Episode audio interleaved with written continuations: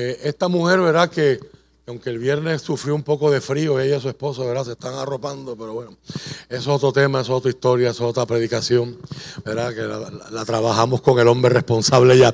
Pero el, ella hace un comentario y ella dice que le, le dice a Leoyin que le llamó la atención, que, le, que quedó marcada por esta iglesia, por el amor que se ve en la iglesia y que se ve que es un amor que no es fingido. Y para mí eso es especial porque esta mujer quizás ha visitado cientos, por no decir miles, de congregaciones con su hijo. Y desde que su hijo vive en el 2017 fuera de Puerto Rico, cada vez que él llega a Puerto Rico a ministrar, ella se engancha con él porque es la única oportunidad que tiene de compartir físicamente con su hijo. So, imagínense a todos los lugares que va, ¿verdad? Y que le haya llamado la atención el amor con el que ustedes, con el que nosotros nos amamos. El amor que eso solamente lo pone el Señor y eso es una función y es una obra del Espíritu Santo, que es un amor sincero, es un amor sencillo, pero es un amor entregado. Eh, a mí como pastor me llena de orgullo y les pido que ustedes mismos se den un fuerte aplauso. Para gloria de Dios y vergüenza del diablo. Porque si algo el diablo no quiere, es una iglesia con amor sincero. Es una iglesia que está creciendo en unidad y es una iglesia que está buscando al Señor. Amén. No se ponga de pie todavía. Quiero darle dos versículos. Hoy comenzamos una nueva serie que se llama Back to the Basics. Y dentro de esa nueva serie, pues vamos a predicar eh, un sermón eh, característico y, para mí, y que para mí es base para todo lo demás. Si usted estuvo el fin de semana pasado, hay versos que estos dos versos que yo voy a leer, usted los va a reconocer, porque salieron el fin de semana pasado. Y esta serie estaba lista. So, aunque a veces yo estaba en el piano, otras veces estaba tomando nota, eh, fue una bendición muy grande saber que Dios preparó a la iglesia con alguien que no podía, no tenía forma de saber lo que íbamos a estar hablando en las próximas semanas. Y los sermones, las enseñanzas, las predicaciones del fin de semana pasado, en nuestro retiro congregacional, prepararon el camino. Así que lo que voy a enseñarte hoy solamente para que lo veas como base bíblica para toda nuestra serie, ya son versos que usted lo vio. El primero se encuentra en Mateo capítulo 13, verso 52, por favor anótelo.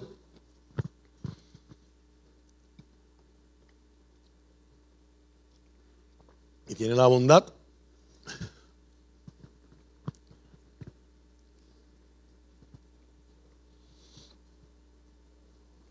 Jesús está terminando de aclararle a sus discípulos una serie de parábolas.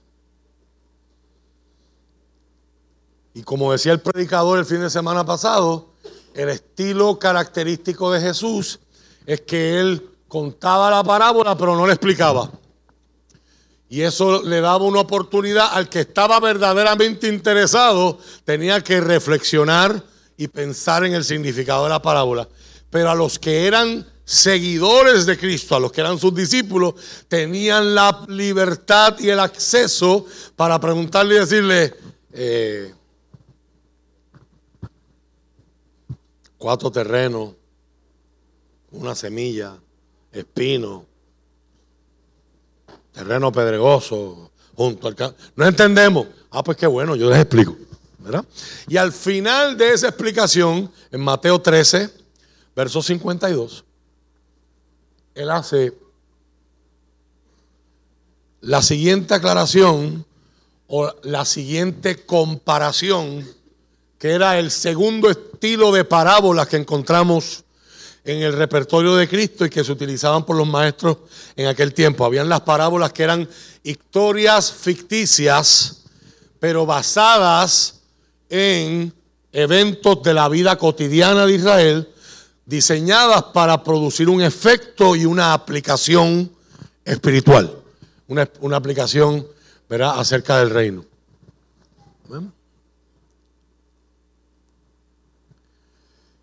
Gloria a Dios. Bienvenidos, bienvenidos a los que están llegando. Qué bendición estén con nosotros y qué honor poder como nosotros en, en breve, ¿verdad? poder ser parte de la historia de sus familias en medio de esa dedicación de esa criatura al Señor. Y gracias a todos los hermanos por su hospitalidad. Gracias a los hermanos que se movieron, se ajustaron en sus sillas para acomodar esta familia, ¿verdad?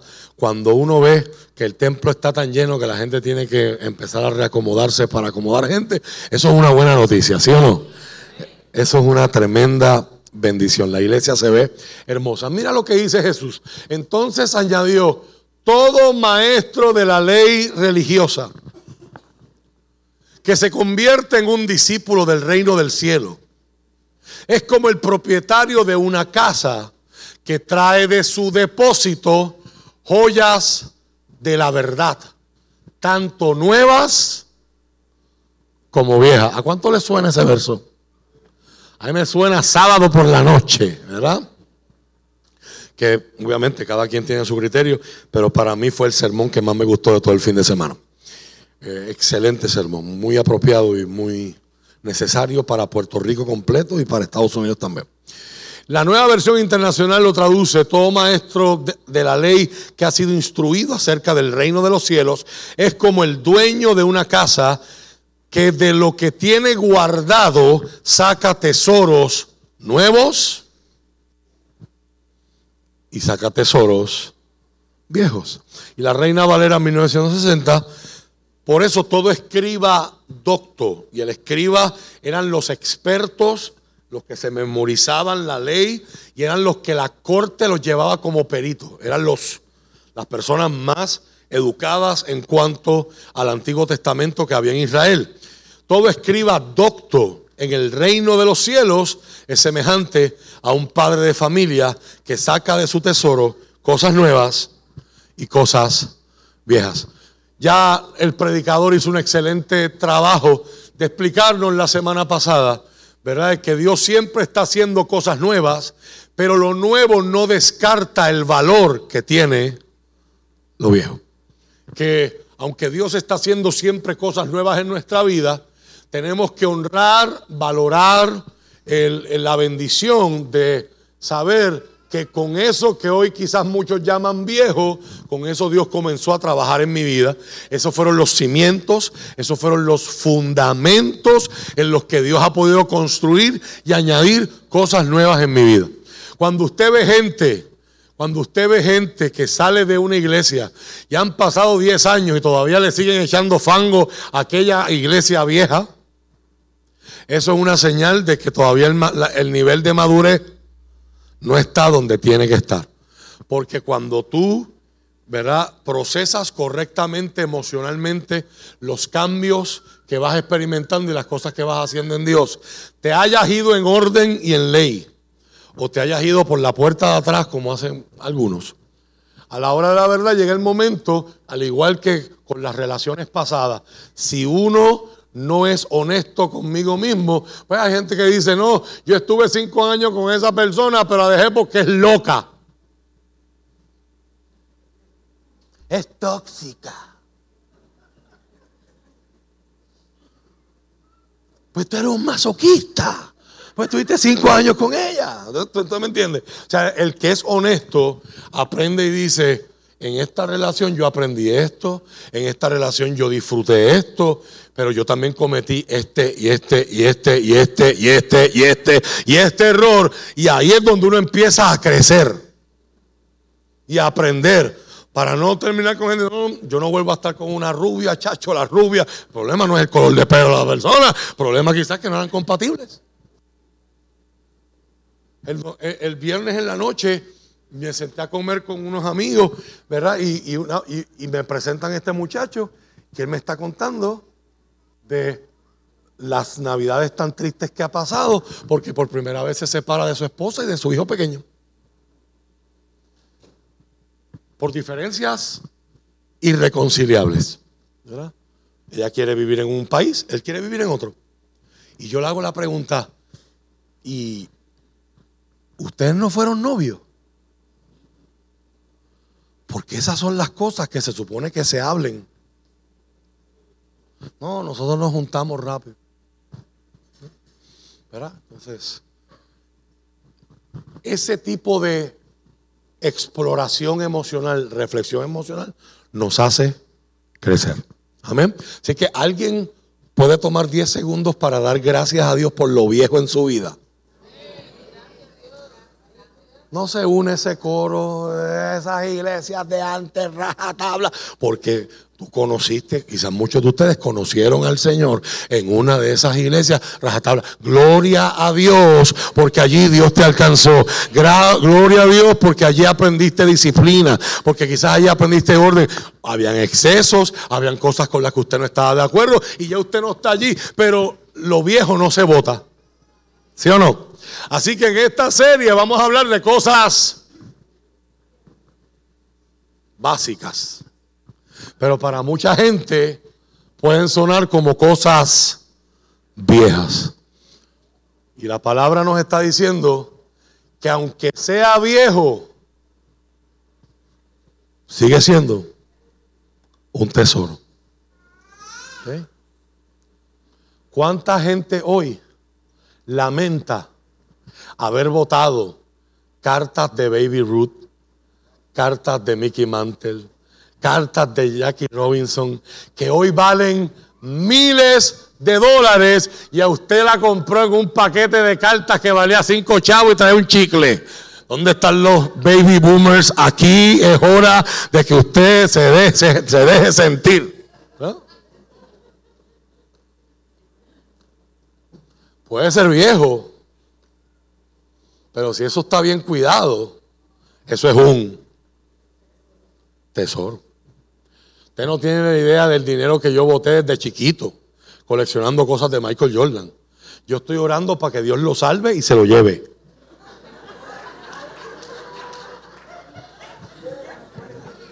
Mire, mi hermano, Kobe se las pegó a la esposa, Kobe violó a una mujer en un hotel y nadie nada, pero se murió. Y esta semana se cumplieron cuatro años de su deceso. Y hoy día toda la mercancía de Kobe.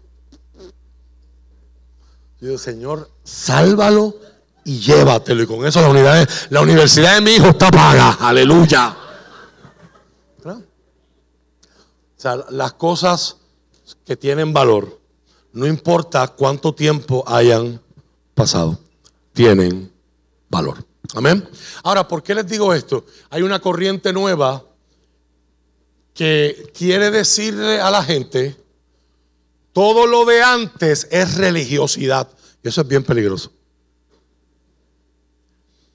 No solamente no es bíblico, no es correcto, es bien peligroso, porque puede desarrollar en la mente de los oyentes una actitud de descartar todo lo que parezca antiguo y que algo sea antiguo no significa que no es un tesoro. La honradez es un valor bien antiguo. Y esta semana se hizo viral en las redes una muchacha haciendo entrevista con selfie al gobernador en el aeropuerto y diciendo, yo quiero ser como usted, pero sin la corrupción. Lo que le faltaba era eran las gafitas y la musiquita de Doctor Dre. Pero eso es de historia, otra predicación.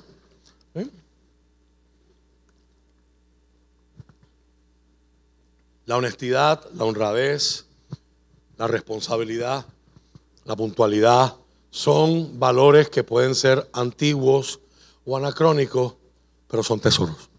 Amén. Así que un hombre verdaderamente versado en la palabra de Dios como los Pablo de la vida, tienen la capacidad de ir al pasado y mirarlo con los lentes nuevos de lo que Dios ha hecho en Cristo y, demostrarnos que el pasado del Antiguo Testamento no hay que descartarlo porque está lleno de, historias que son tesoros, enseñanzas que son tesoros para nuestra vida. Y si usted disfruta el libro de los Salmos, si usted disfruta el libro de Proverbios, si usted disfruta la sabiduría de Eclesiastés o el erotismo para el matrimonio de cantar de los cantares, usted está experimentando los valores que tienen los tesoros que para esta sociedad pueden parecer antiguos. Jeremías capítulo 6, verso 16. Este es el texto central. El primer texto que acabo de comentar es el texto que justifica y le da relevancia a nuestra serie. Pero este es el texto central que Dios puso en mi corazón mientras me, encontraba el año pasado en ese tiempo de sabática.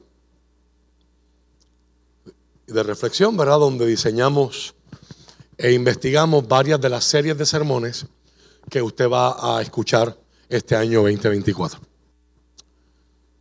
Dios aquí le está hablando a Israel completo como nación. Y Dios dice, dice la nueva traducción viviente, esto dice el Señor, esa era la fórmula para comenzar un oráculo o un, o un contenido profético. Deténganse en el cruce y miren a su alrededor. Pregunten por el camino antiguo, el camino justo, y anden por él. Vayan por esa senda porque a mí me da la gana. Así que dice. Hay una instrucción y la instrucción viene acompañada de una promesa. Anden por esa senda y encontrarán descanso para el alma. Pero ustedes responden, y esa parte para esta serie yo la voy a dejar fuera, porque obviamente esto es un indictment, esto es una acusación que Dios con amor, pero con firmeza, confronta a Israel a través de un profeta que les está diciendo, esta es la última oportunidad antes de que el cautiverio venga, antes de que perdamos nuestra libertad, antes de que seamos conquistados e invadidos por la nación de Babilonia. La Reina Valera 1960 traduce este verso de la siguiente manera. Paraos en los caminos y mirad y preguntad por las sendas antiguas. ¿Cuál sea el buen camino? Y andad por él y hallaréis descanso para vuestra alma. Este es un lenguaje poético, esto es un lenguaje figurado.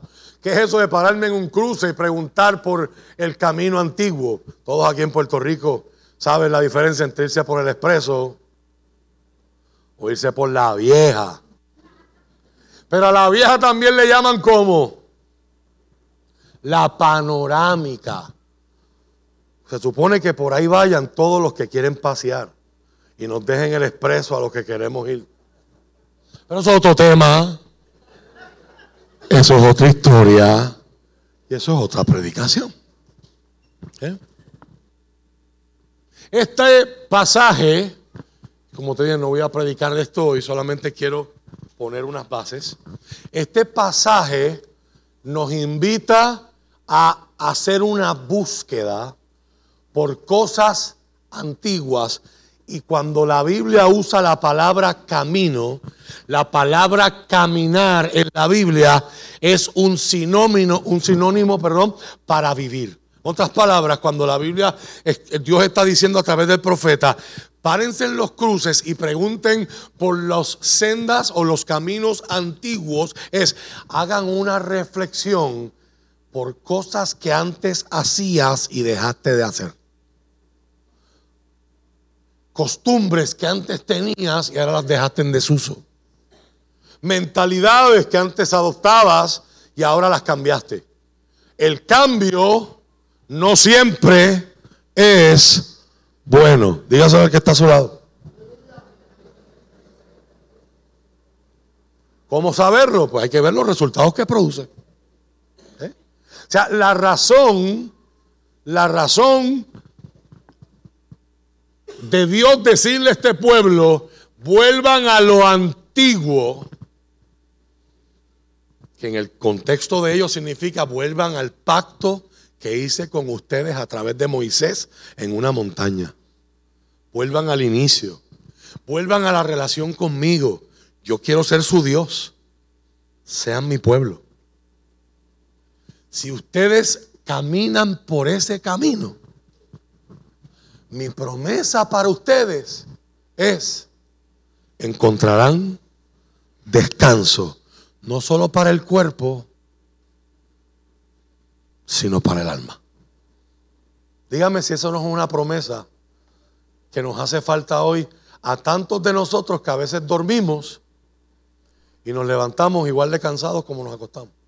sea por la apnea del sueño, sea por la ansiedad, sea por las preocupaciones, sea por las circunstancias que estamos viviendo. Dios promete, ¿a cuántos le interesa esa promesa? Descanso para el alma. Pero irónicamente, ¿qué responde Israel? No, gracias. Dijeron, no, andaremos. Y en, esta, y en estos versos se va a basar nuestra serie, Back to the Basics. Ahora acompáñeme, por favor, al Evangelio según San Juan, capítulo 10, verso 25 al 28.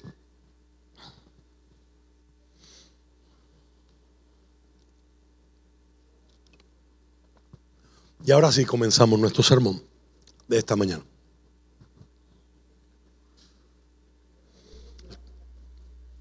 El que guste ponerse de pie si su, si su salud se lo permite. Para los que nos visitan, cuando nosotros nos ponemos de pie, es un acto de reverencia ante la Biblia. Estamos diciendo sin palabras, yo no tengo autoridad sobre este libro, este libro tiene autoridad sobre mí. Lo que yo voy a leer no es la palabra de un hombre, lo que yo voy a leer no es un libro de historia, lo que yo voy a leer literalmente es la palabra de Dios.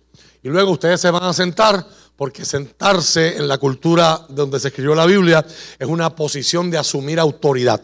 Ustedes van a asumir autoridad sobre mi sermón. Ustedes van a evaluar, van a analizar, van a... Alguno que otro va a alabar al Señor y dar gracias. ¿verdad? Esta iglesia no es muy efusiva, de los, todos los predicadores que vienen, ¿verdad? Hacen algún comentario sobre eso, ¿verdad? Aquí se analiza más, todo el mundo está bien pendiente, está tomando notas, ¿verdad? Pero en ese proceso hay un análisis y una evaluación. ¿Qué usted va a evaluar? Si lo que yo estoy diciendo es correcto, si lo que yo estoy diciendo es bíblico, si lo que yo estoy diciendo es conveniente para su vida. Y mi responsabilidad como predicador, que me quedo de pie, Jesús enseñaba sentado porque él tenía autoridad, pero yo me quedo de pie sometiéndome a la autoridad de la congregación. Mi responsabilidad ante Dios y ante ustedes es que la mayoría de las cosas que salgan por mi boca sean de beneficio a tu vida. Para que, como dice el apóstol Pablo, escúchalo todo, pero quédate con lo que es bueno. ¿Okay? Con lo que es conveniente, con lo que es beneficioso a tu vida. Mi responsabilidad es que o el 100% o el número más cercano posible al 100% de lo que salga por mi boca, a ti te bendiga y caiga en esa categoría. ¿Alguien dice amén? ¿Alguien va a por mí para que Dios me use? Juan capítulo 10, verso 25, el contexto inmediato de este verso es Jesús ya está en lo que nosotros llamaríamos la Semana Santa, está en esos últimos días antes de que lo maten, está en el templo en Jerusalén y se acerca a un grupo de judíos y lo presiona y le dice, dínoslo ya, deja de estarte con rodeo. Si eres el Mesías, dilo ya. Y esta es la respuesta de Jesús. Hice la palabra en nombre del Padre, del Hijo y del Espíritu Santo. Jesús les contestó, yo ya les dije y ustedes no me creen. La prueba, la contestación que ustedes están buscando está en la obra que hago en nombre de mi Padre. Pero ustedes no me creen porque no son mis ovejas. Mis ovejas escuchan mi voz, yo las conozco ellas me siguen. Les doy vida eterna y nunca perecerán. Nadie puede quitármelas. En la Reina Valera 1960, os lo he dicho y no creéis, las obras que yo hago en nombre de mi Padre, ellas dan testimonio de mí. Pero vosotros no creéis, porque no sois de mis ovejas, como os he dicho. Mis ovejas oyen mi voz y yo las conozco y me siguen. Y yo les doy vida eterna y no perecerán jamás, ni nadie las arrebatará de mi mano. Señor, añada bendición a sus palabras. Padre, háblanos por favor. Espíritu Santo, tú puedes hacer que las palabras de un texto que se escribió hace más de dos mil años todavía sean relevantes a nuestra vida hoy. Tú puedes hacer que las entendamos, que nos bendigan, que nos animen, que nos consuelen, que nos confronten, que nos den dirección, que nos alimenten. Alimenta nuestro espíritu, nuestra mente, nuestro cuerpo con tu palabra. Que ella sea medicina, que ella sea bálsamo, que ella sea dirección, Señor. Que ella nos impulse, nos sostenga y nos dé un fundamento sólido para nuestra esperanza y nuestra fe. Úsame, Señor. Te pido que nos des iluminación del texto para poderlo entender, convicción para poderlo creer y determinación y valor para poderlo aplicar a nuestra vida en obediencia y en vivencia. En el nombre poderoso de Jesús. Amén. Y amén. Se puede sentar.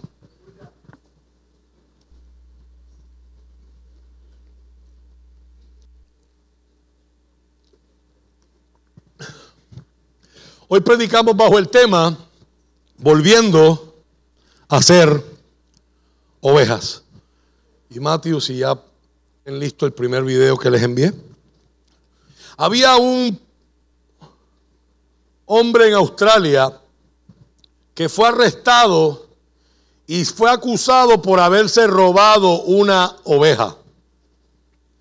Pero él reclamaba que esa oveja era una de su propio rebaño que había estado perdida por muchos días. El caso no pudo resolverse y llegó a corte. Y el juez no sabía cómo tomar la decisión.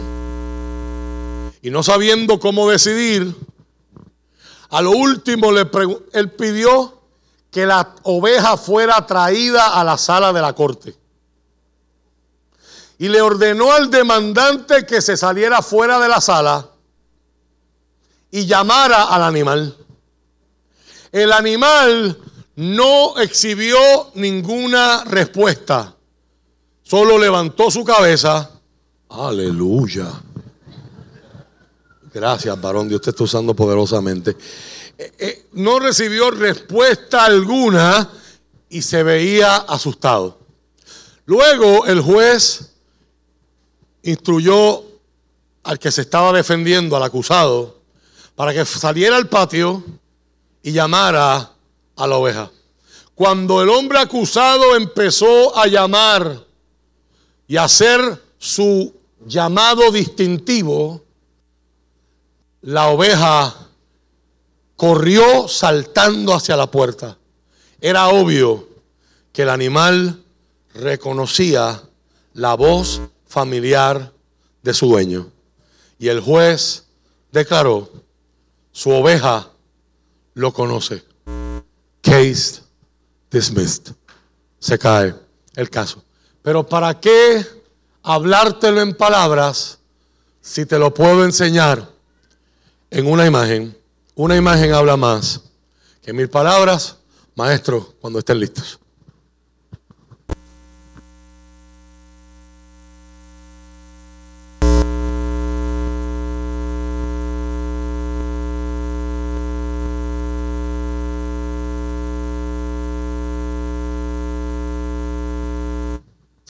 Si le tienes que dar mute para, por el ground, lo importante no es el audio, es lo que se ve.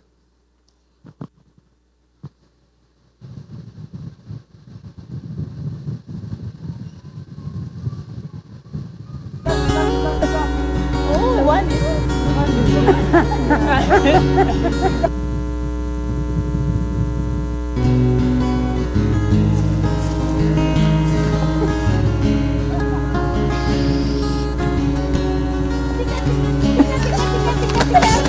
Dul.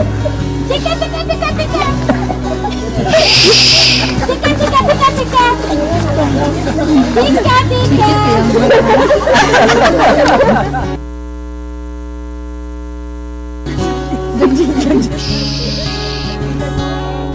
Tiket, tiket. Ayo. Look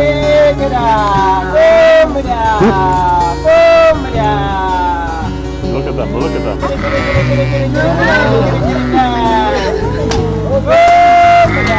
There's a music. They are coming. Oh my god. Oh my god. Oh my god. This is how it God, this is amazing.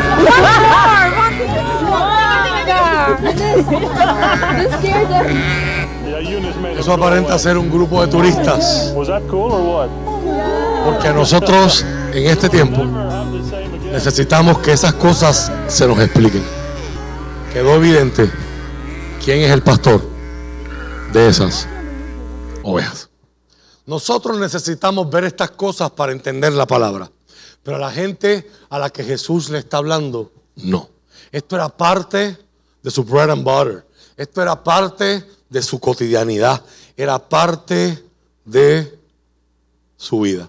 Y por todas partes en la palabra de Dios vamos a encontrar esta comparación y esta analogía a nuestra relación con Dios con la relación que una oveja tiene con su pastor.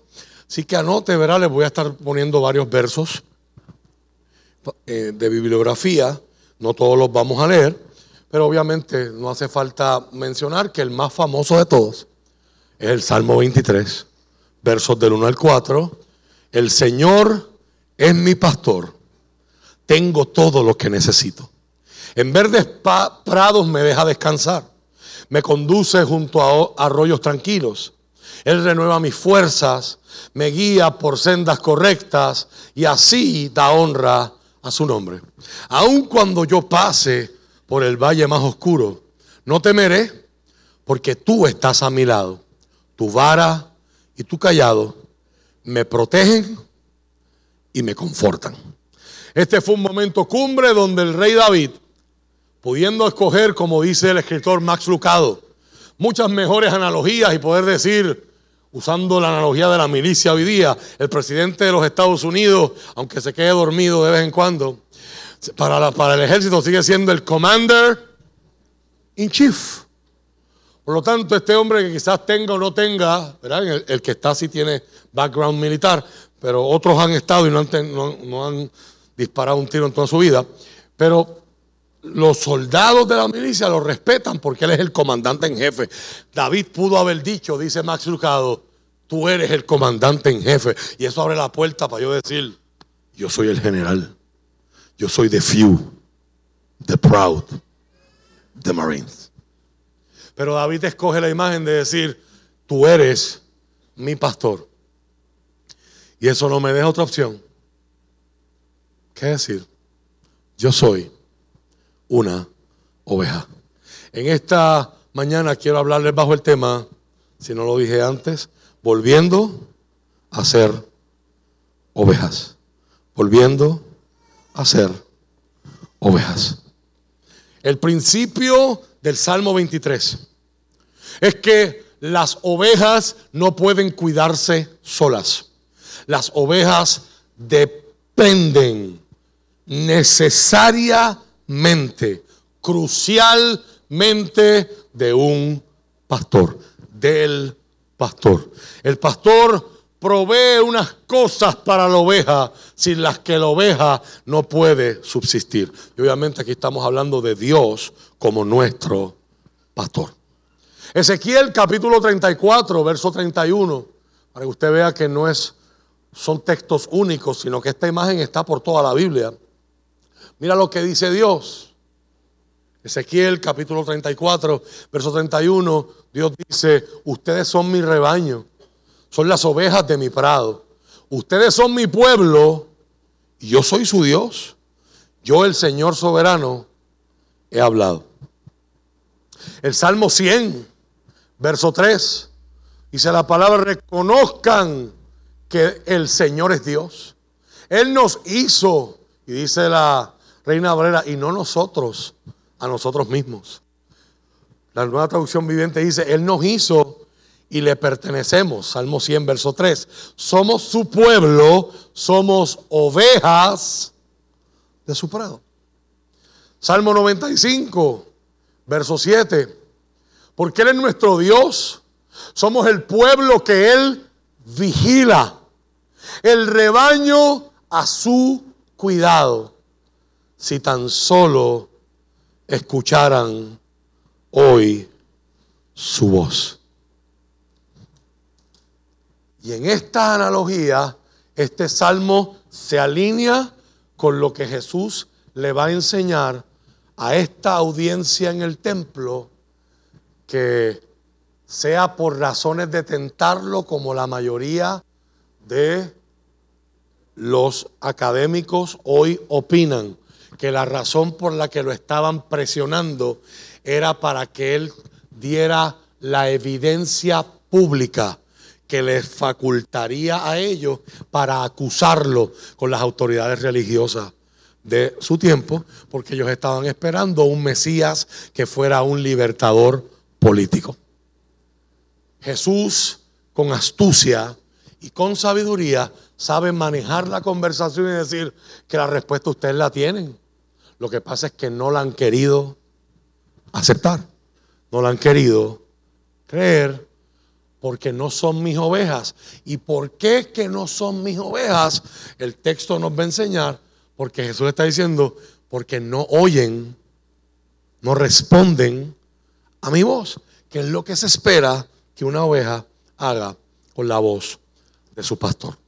Obviamente esto no es instantáneo, esto es una relación que se crea con tiempo, con constancia, con dedicación, y al pasar de los días, la oveja que está sana se identifica, responde, se alinea, se afina su oído, no solo para reconocer la voz del que la llama, sino para responder a ella. Isaías capítulo 40, versículo 11. Mira la promesa que Dios hace hablando precisamente de Dios y del que Dios va a enviar, el Mesías. Dice el verso 11 del capítulo 40 de Isaías, alimentará su rebaño como un pastor, llevará en sus brazos los corderos y los mantendrá cerca de su corazón. Guiará con, delicadeza a las ovejas con crías. Otras palabras, es un contraste y es una justa posición que se pone de forma trascendente a las múltiples acusaciones que va, usted va a encontrar en el Antiguo Testamento de Dios confrontando a los pastores de aquel tiempo, usándolo como metáfora para los líderes de Israel. Entiéndase los reyes, entiéndase los sacerdotes, entiéndase la clase religiosa, verá en un momento más cercano al Nuevo Testamento. Para darles una idea, mira lo que dice el capítulo 34 del libro del profeta Ezequiel.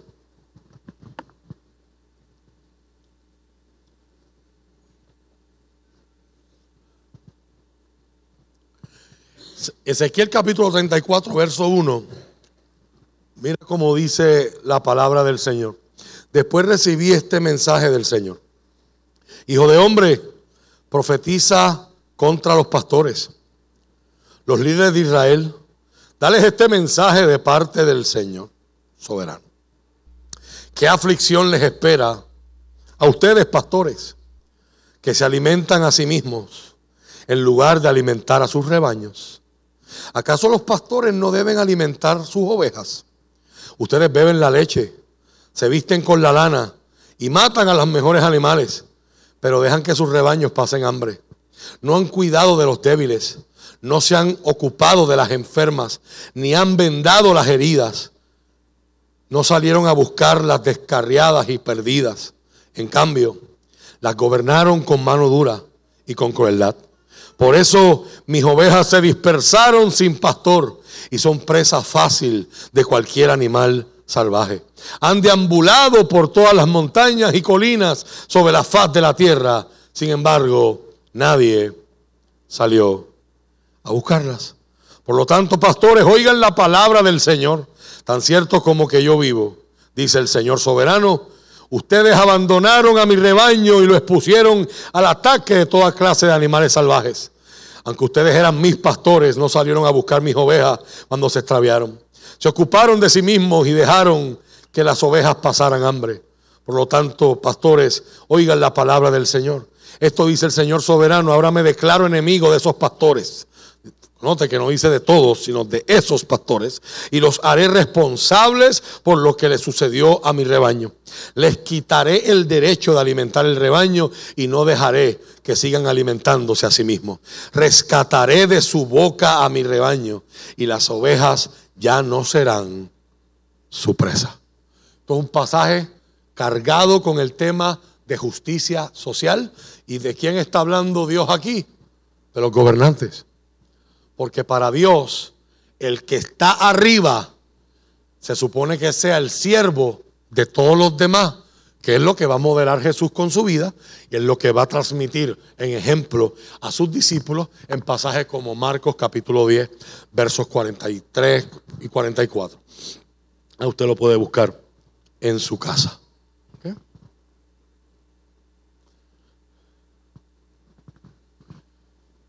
¿Por qué las ovejas necesitan un pastor? Te lo puedo explicar, pero prefiero mostrártelo. Si tienes el video número 2.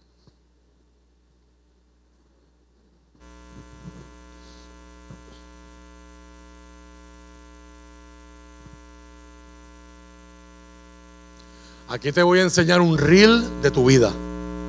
Aquí te voy a enseñar una historia de tu vida. O por lo menos de la mía.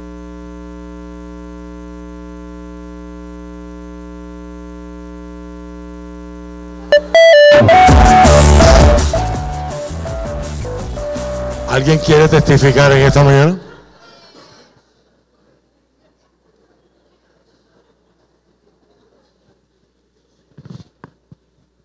¿Por qué la Biblia nos compara a los seres humanos con ovejas de las de cuatro patas?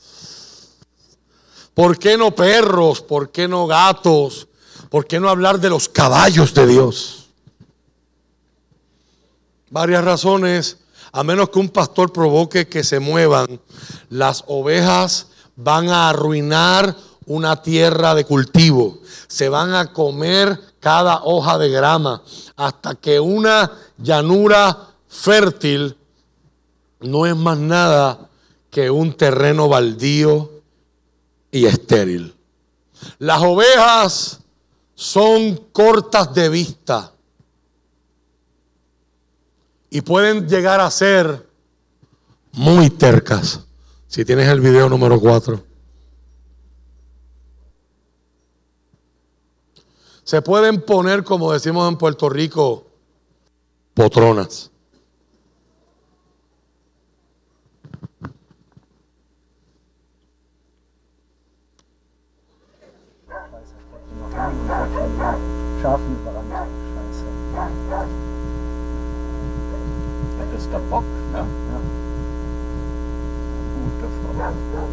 Ach, scheiße.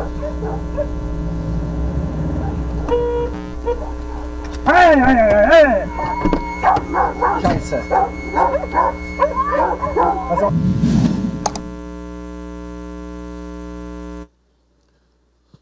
Pastorear no es una tarea fácil.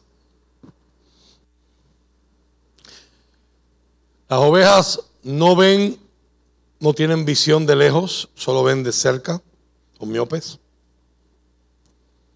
Son tercas, se asustan con facilidad. Por eso el Salmo 23 dice, junto a aguas de reposo me pastoreará. Las ovejas se asustan de hasta el agua en movimiento en el río. El agua tiene que estar estancada. Y los que nos acompañaron Israel, ¿verdad? Pueden contarles, ¿verdad? De ese cañón, ese wadi en el que de- descendimos, donde en la parte de abajo, en medio del desierto, la zona del Mar Muerto, pero cuando llega la temporada de lluvia, ese cañón retiene agua y hay agua todo el año, aunque sea solamente una charquita. Y el pastor tiene que llevar las ovejas desde arriba del cañón, descenderlas a través de las veredas, rincones, caminos estrechos, un rebaño de muchos animales que ellas caminan cuando están saludables, caminan todas juntitas. Tratar de llevarlas hasta allá abajo, donde hay alimento y donde hay agua de la que ellas pueden beber porque el agua está en reposo. Eso es lo que está diciendo el salmista. Si usted va allí, usted ve el Salmo 23 a colores. Junto a aguas de reposo me pastoreará, confortará mi alma, me hace descansar en pastos delicados. En grama tierna, en, no en, la idea es, no me lleva a comer matojo, ni me lleva a comer, ¿verdad? Weeds, ¿verdad? Como decimos en inglés, hierba mala. No tienen pocos mecanismos de defensa, son tímidas, su único escape es correr si no hay un pastor que las proteja. Las ovejas no tienen instintos de orientación o homing instincts. Un perro, un gato, un pájaro, un caballo, usted los puede soltar o ¿verdad? Todos aquí habrán escuchado la historia de esa gente que se va a la monta y se emborracha tanto en la monta que el caballo es el que lo lleva a la casa. Hay gente que ha soltado perros porque ya no los quiere en su casa, en vez de llevarlos a un lugar, los tiran por ahí, verá un acto que en mi opinión es muy irresponsable, pero y le ha pasado que pasan días y de momento le están raspando la puerta y cuando abren la puerta, ¡ta, Ahí está el perrito del que tú te quisiste deshacer porque él se aprendió el camino. Una oveja no va a hacer eso nunca. En el tiempo donde Jesús comienza a dar enseñanzas sobre esto, y específicamente la más famosa es la que aparece en Lucas capítulo 15, donde Jesús está hablando y cuenta tres historias para mostrar el valor que para Dios tiene una vida. Que Dios no se conforma con decir, ah, bueno, tengo 99, pero pues que se vaya una, porque hay 99 aquí. Sino para Dios todas valen.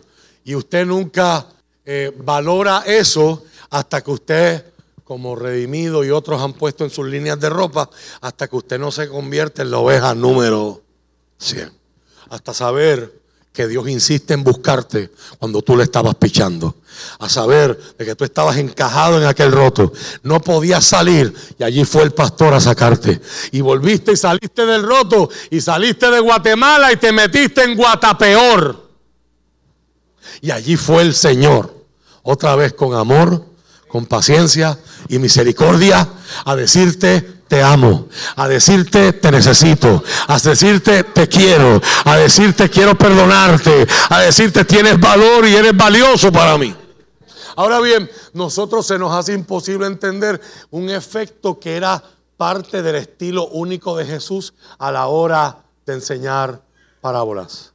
Y es que Jesús siempre encontraba la manera de, de incluir un efecto wow en la historia. En Lucas capítulo 15 aparece la famosa historia de los dos hijos, que es el nombre correcto, pero todo el mundo le conoce como la historia del hijo pródigo. Pródigo es alguien que entrega todo lo que tiene, el hijo menor no entregó todo lo que tenía, lo defalcó, lo desperdició, lo perdió. El verdadero pródigo de la historia se llama el papá. Ese es el que entrega todo lo que tenía. Luego está la historia de la moneda por perdida, la mujer que barre su casa, saca todos los muebles hasta que encuentra la moneda. Y obviamente en aquella cultura, en aquel contexto, aquella no era cualquier moneda. Esto no es para que usted piense, bueno, se me perdió una peseta, pero voy a sacar todos los muebles de la casa hasta que la entienda. Las mujeres no podían trabajar y, lo, y parte de la seguridad social con la que aquella cultura les daba es que el regalo que el hombre le hacía a la familia de la novia se le conocía como la dote o el dote. Ese regalo monetario o ese regalo que era vendido y convertido en moneda era lo que la mujer tenía como su cuenta de reserva si ese hombre fallecía o ese hombre la dejaba.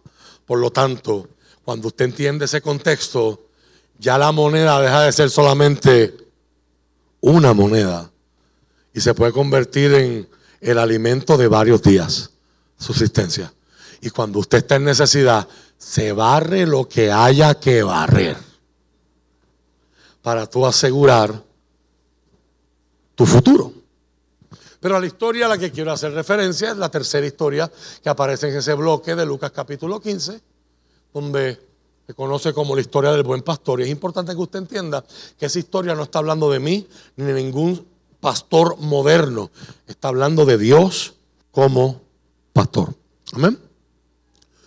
En aquel tiempo se asumía que como las ovejas son así, no ustedes, las de cuatro patas, son tercos, se distraen con facilidad, no tienen visión larga, ¿verdad? Se obstinan, dan cantazos, se asustan con facilidad, no tienen cómo defenderse, etcétera, etcétera, etcétera. Eh, se asumía que los mejores pastores asalariados, eran los que se contrataban para llevar al rebaño de ovejas al campo a comer. Esos pastores, los que eran buenos, buenos y los que, los que más caro costaban, cuando hacían un contrato contigo, te daban una garantía y decían, yo te garantizo que tú me entregas 100 ovejas y yo te devuelvo 80. Y la gente decía, wow, qué caballo. Qué super garantía. A nosotros hoy no nos va a hacer sentido. Porque usted no entiende lo que son las ovejas de cuatro patas. Un hombre, a veces dos, a veces tres, encargado de rebaños de cientos de estos animales, que a veces hacen caso y a veces no. Estoy hablando de las de cuatro patas. Se distraen, no ven, se asume que se van a caer por riscos, se asume que se van a separar del rebaño y un depredador se las va a comer, las va a matar antes de que el pastor pueda llegar a defenderlas. Se asume que 20% de las ovejas de todo rebaño iban a perecer. Y este es lo que Jesús sabe de su audiencia y este es el elemento wow de la historia. Este hombre tiene un rebaño de 100, 100 ovejas y solo se le pierde una.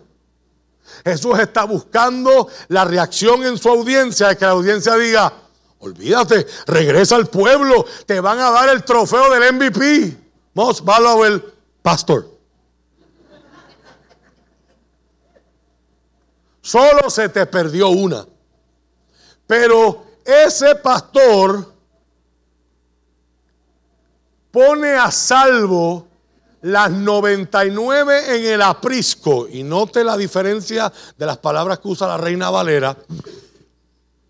Una cosa es el aprisco y otra cosa es el corral.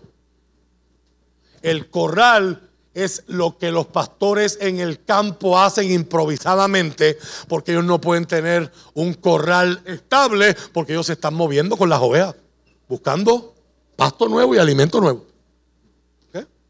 Pero el aprisco, gracias, muy bonita la imagen. El aprisco era el corral público. Ya era un corral probado. Tenía verja, tenía puerta, tenía portón. Y todos los pastores del pueblo, cuando llegaban del campo, podían descansar con su familia sabiendo que ahí las ovejas están seguras. Nadie va a entrar porque está en el mismo medio de la aldea. Todo el mundo lo está velando. Nadie va a venir a robarse ovejas.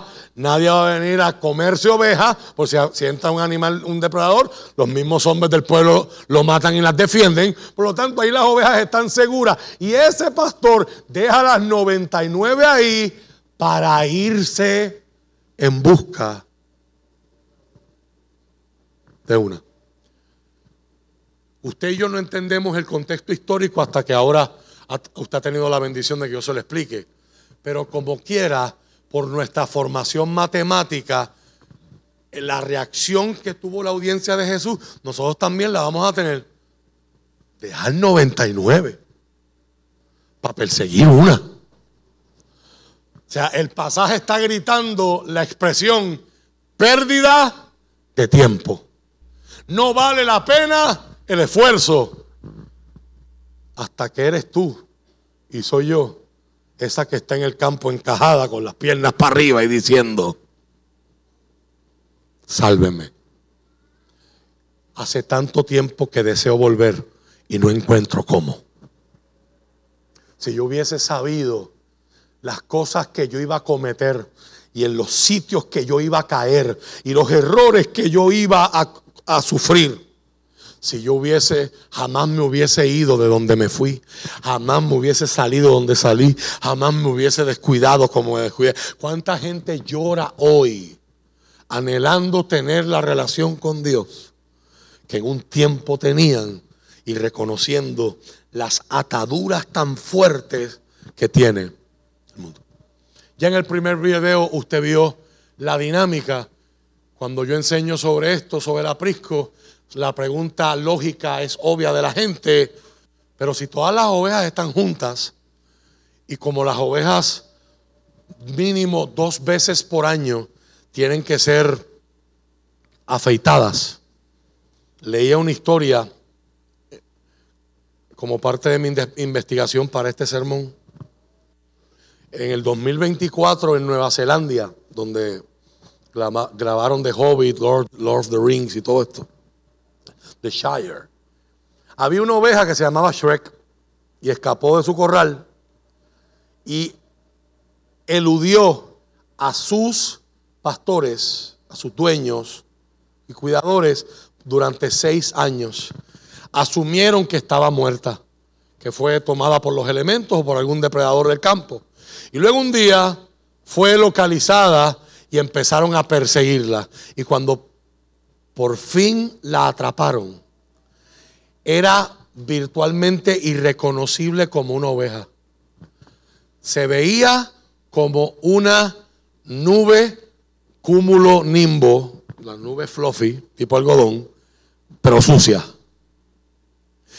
Las ovejas silvestres o salvajes, como la, la oveja American Bighorn Sheep, que es la que más conocemos aquí en Puerto Rico y en los Estados Unidos, cambian su lana cada año, pero las razas domésticas continúan creciendo la lana todo el año a menos que las afeiten. Y durante este tiempo como oveja fugitiva, Shrek desarrolló, le crecieron 80 libras de lana. Dice la noticia, suficiente para hacer 300 trajes completos de hombre con gabán, pantalón y chaleco. 30 de esos.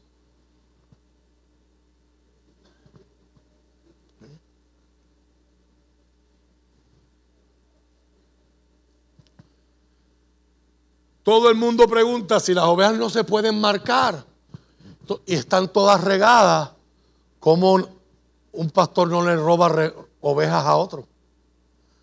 ¿Cómo?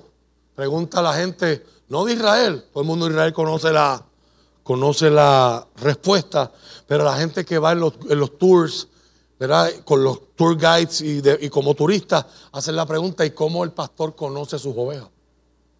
Y ahí el guía turístico les dice, el pastor ya sabe quiénes son, pero el pastor lo que tiene es que llamarlas. El pastor hace un canto, un grito distintivo. ¿verdad? escuchaste el que hizo el del, video y las ovejas identifican a ese pastor y sale. Y hay una historia ¿verdad? que escuché hace muchos años atrás que marcó profundamente mi vida. En una de esas experiencias, eh, hay un turista norteamericano que le dice al tour guide, después de escuchar esta explicación, yo quiero y el guía turístico perdido le dice, ¿que usted quiere qué? Pues yo quiero hacer el grito ese que usted acaba de decir, tajú, para llamar las ovejas. Pero es que ya no te van a hacer caso porque no son. O sea, él estaba totalmente confundido, el guía turístico judío. Y él, pues, era de esa gente. De este tiempo que dicen que es mejor pedir perdón que pedir permiso. Y antes de que le dieran permiso, se paró en la puerta del, del corral público y gritó, ¡tajú! Que era lo que el, guía turístico le había dado como ejemplo del canto que a veces los pastores hacen para llamar las ovejas. Y sorpresivamente salieron cuatro ovejas. Y el turista norteamericano estaba muy orgulloso y dice,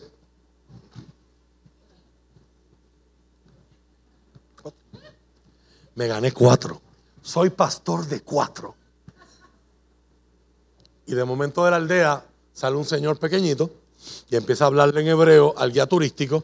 El guía turístico se echa a reír y luego dice, ese es el pastor dueño de esas ovejas. Y me, y- me está pidiendo que yo te dé las gracias. Porque le acabas de demostrar que esas cuatro ovejas están enfermas. Porque solo una oveja enferma se va con cualquiera que la llame. El que tenga oídos para oír, que oiga. Ese refrán que usa Jesús y que lo veremos en la serie sobre Apocalipsis casi al final de año, este año 2024, Jesús lo repite en Apocalipsis todo el tiempo. El que tenga oídos para oír, o sea, no es un refrán para repetir, es decir, el oír tiene que ir a la mano con responder, escuchar y obedecer. En la Biblia es lo mismo, en la misma palabra en hebreo, Shema. Oye Israel, Jehová tu Dios, Jehová uno es, y amarás al Señor tu Dios con todo tu corazón, con toda tu alma, con toda tu mente y con todas tus fuerzas. Escuchar eso es esforzarse por obedecer, cumplir y vivir eso. Ahora, cuando los pastores estaban en el campo, no hay tiempo para construir un, un corral, un aprisco estable. Juan capítulo 10, versos del 1 al 6. ¿Qué hacían los pastores? Mientras las ovejas comían, ellos recolectaban troncos, ramas, palos y comenzaban a hacer estacas. Y ellos, ellos cargaban con sogas y comenzaban a hacer a alambrar las estacas para hacer una especie de verja. Con las estacas de madera y la soga como anclaje. Se, veía bien, se vería bien ridículo un pastor cargando una puerta de acrílico o de aluminio en la mochila. Por lo tanto, esos corrales no podían tener puerta. Y Jesús usa esta analogía para en Juan, Jesús hace siete expresiones que se llaman los famosos yo soy. Y Jesús usa elementos de la vida de Israel, de su religión y de su liturgia para dar a conocer quién es Él. Les digo la verdad, el que trepa por la pared de un redil, Ahí redil es, es corral. El que trepa a escondidas en lugar de entrar por la puerta, con toda seguridad, es un ladrón y un bandido. Pero el que entra por la puerta es el pastor de las ovejas. El portero le abre la puerta y las ovejas reconocen la voz del pastor y se le acercan.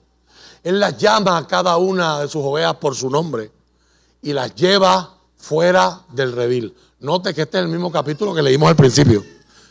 Jesús está haciendo referencia más tarde a lo que enseñó antes. Una vez reunido su propio rebaño, camina delante de las ovejas y ellas le siguen porque conocen su voz. Nunca seguirán a un desconocido. Al contrario, huirán de él porque no conocen su voz. Y aquí todo el que está escuchando a Jesús, basado en la historia que te acabo de compartir, todo- todos los que están escuchando a Jesús saben que es, es si la oveja está saludable. Muchos de ustedes, las ovejas son mamíferos, al igual que nosotros, en el mundo de la biología. Y muchos de ustedes les ha pasado que a ustedes le da infección de garganta y la infección de garganta se conecta la garganta con la nariz y se conecta con qué? Y a veces la congestión es tanta que hasta tu audición te cambia. A las ovejas le pasa lo mismo. Y si el pastor no se da cuenta, si el pastor no se da cuenta a tiempo que una oveja está enferma y le aplica medicina, ¿sabes cuál era una de las medicinas que los pastores utilizaban para sanar las ovejas infectadas? En aquel tiempo no se conocía de antibióticos. Echaban aceite de oliva en los oídos y en las narices de la oveja. y en el aceite quedaban atrapados y morían esos microorganismos, esas bacterias que infectaban la oveja. Esa infección descontrolada se convertía en una encefalitis o en una meningitis y llegaba la oveja a volverse tan loca que ha- hay relatos de ovejas golpeándose con su cabeza contra una roca porque no soportan el dolor que están teniendo por su infección. Los que oyeron a Jesús usar este ejemplo no entendieron lo que quiso decir. Aquí Jesús dice, yo soy la puerta de las ovejas. El que vaya a tener acceso a las ovejas es porque yo le di acceso. ¿Qué está diciendo Jesús? El pastor en el campo no tiene una puerta, no la va a encontrar en un árbol y tampoco anda con materiales para fabricarla. Pues ¿qué hace el pastor? Pone las estacas, hace su círculo, amarra con soga y una vez que esas paredes tienen tensión y tienen fuerza, él se acuesta en la entrada y él se convierte en la puerta física. Para una oveja escaparse, tiene que pasar por el pastor. Y para alguien entrar, sea animal o sea humano, tiene que versalas con el pastor. Y el pastor tenía dos instrumentos principales. Hay una foto que les envié. Si la tienen, la pueden poner para que la gente la vea. ¿Cómo está bregando el hombre? Está haciendo un trabajo excelente, ¿verdad? Muchas gracias. A ti y a los que te enseñaron. Ahí usted tiene a mano izquierda lo que es la vara. El verso 4 dice, cuando, del Salmo 23, cuando ande yo en valle de sombra y de muerte, no temeré mal alguno porque tú tienes un montón de chavos en el banco. Así que dice el Salmo. Yo no tengo miedo porque Dios es el dueño, yo le doy de la plata. No. A, a esa cultura no le interesan los recursos porque ellos saben, ellos saben que los recursos se acaban. A esa cultura que vivía en el desierto, la esperanza no está en los recursos, la esperanza está en la presencia. El saber que Dios está conmigo es más importante que saber lo que Dios tiene en los bolsillos y en su cuenta de banco. En el valle de la sombra y de la muerte, no temeré mal alguno porque tú. Note que el salmista empezó hablando del Señor en mi pastor, tercera persona, singular. Pero cuando la cosa se pone verdaderamente difícil, porque tú, segunda persona, y en nuestra cultura, cuando usted cambia de usted a tú, es porque hay que confianza, intimidad, cercanía. Interesante que cuando la cosa se pone más difícil, Dios se hace más cerca. Eso es lo que dice otro de los salmistas. Cercano está Jehová a los que tienen el corazón quebrantado. Tu vara y tu callado. Vara es lo que dice ahí rod en inglés. Y callado es lo que dice staff. ¿Eh? Tu vara y tu callado me infundirán aliento. La vara es un instrumento de defensa. Eh, Si la Biblia se tradujera a puertorriqueño, lo más seguro diría tu macano, tu bate. ¿Eh? La vara no es para las ovejas. La vara es para defensa. Era, crecía en los árboles de oliva.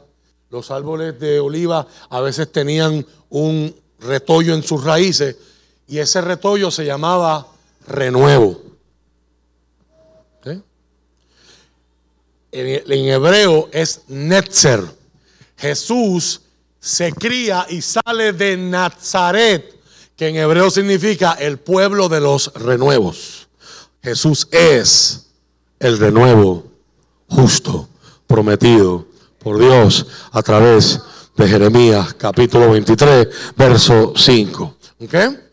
Entonces, los pastores tomaban esas raíces adventicias, en el mundo de la ciencia de Nayib y a otros que les gusta mucho la biología, tomaban esos bulbos, los arrancaban de las raíces y, se convertían en esa macana, en ese bate, en ese instrumento de defensa. Aproximadamente medían dos pies y medio, podían ya ser más largos, pero la idea era que fuera manejable para que a la hora de dar swing, pues pudieran tener el efecto concusivo deseado. Cuando David se ofrece a pelear con Goliat, ¿cuántos conocen esa historia? Saúl, que es el único allí que tiene una estatura parecida a Goliat, pero está cobardado y no quiere ir, le da honor al refrán puertorriqueño de que ni come, deja comer. Y el que está sentado en su trono, en vez de estar en el campo de batalla, dando el ejemplo, como se supone que hagan los líderes, empieza a tratar de convencer a David para que tampoco vaya. Pero tú eres un muchacho, tú eres rubio, tú eres lindo. Ese es un guerrero entrenado desde su juventud. Y mira lo que grande es. David no está pendiente a Goliat. Y me llamó la atención desde muchacho, desde adolescente, cuando empecé a estudiar esa historia, que es una de mis favoritas de la Biblia, que David nunca se refirió a Goliat en su discurso para con Saúl como gigante. En los ojos de David, Goliat no era un gigante, Goliat era un incircunciso. Goliat era alguien que no tenía a Dios en su vida. Pero David sabía con quién andaba y a quién tenía en su vida. So David le dice a este rey que ha perdido la visión, tenga paz, oh rey. Tu siervo irá y peleará con este filisteo. Cuando un león o un oso arrebataba las ovejas de mi padre, él dice, yo le echaba mano, lo mataba y rescataba la oveja. Si usted lee eso literal, pues usted se imagina a David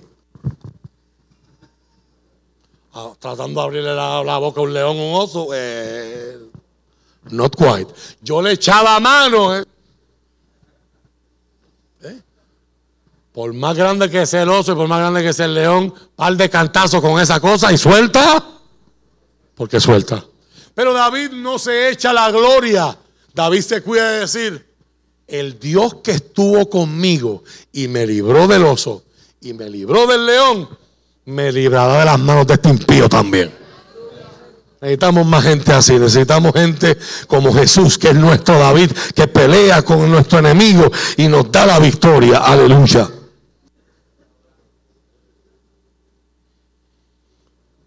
Con el riesgo de que algunos pierdan la bendición en esta mañana antes de terminar. Mateo capítulo 25, versos del 32 al 36.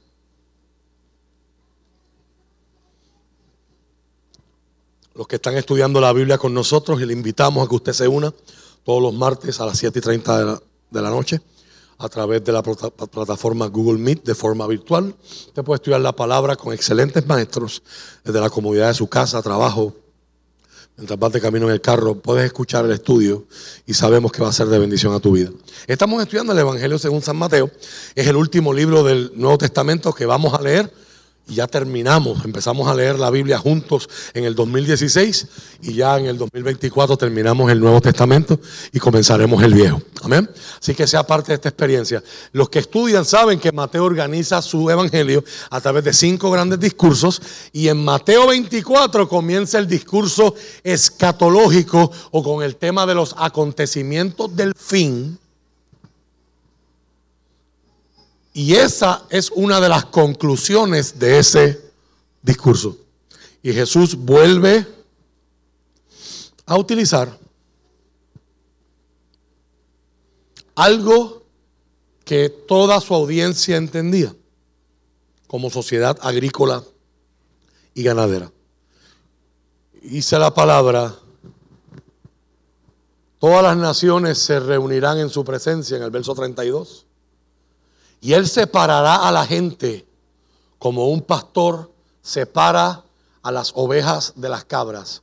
No tengo tiempo para entrar profundo en esto, pero la acción de hacer un juicio en la cultura hebrea, un juicio era separar al inocente del culpable, a lo correcto del incorrecto, al que tiene razón del que no tiene razón. Un juicio es hacer una decisión discriminada. ¿Qué significa? En nuestra cultura, discrimen es algo malo, pero discrimen en el sentido etimológico original significa que yo tengo varias opciones. Yo tengo frente a mí ahora mismo dos dispositivos que tienen pantalla. Tengo un teléfono y tengo una tableta. Pero los dos tienen pantalla. Si usted me dice, escoja la tableta y- yo te enseño este, yo estoy haciendo un mal discrimen. ¿Sí o no? Porque usted me mandó a escoger entre dos dispositivos. Uno, escoge la tableta, enséñame tu tableta. Cada vez que usted y yo tomamos decisiones, estamos haciendo un juicio. Estamos tomando, tenemos varias opciones, pero entre ponerme la camisa roja y la camisa azul, entre el traje negro y el traje rojo, entre una ropa nueva o el outfit que yo me paro frente al closet y hago así. Y como el traje de Iron Man, él llega solo. Es una decisión de cada uno de ustedes y yo, o en el caso mío, mi esposa. Tomó esta mañana, tomó anoche. Y nosotros en obediencia nos sometemos. Aleluya.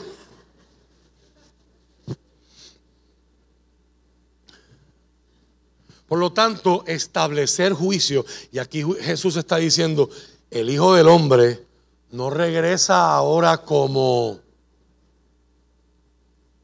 sacrificio, ofrenda, a dar su vida, regresa como juez. Y como pastor sabe reconocer que en su rebaño hay ovejas, pero también hay cabras. Ready con el video 3. Pondrá las ovejas a la derecha y las cabras a la izquierda.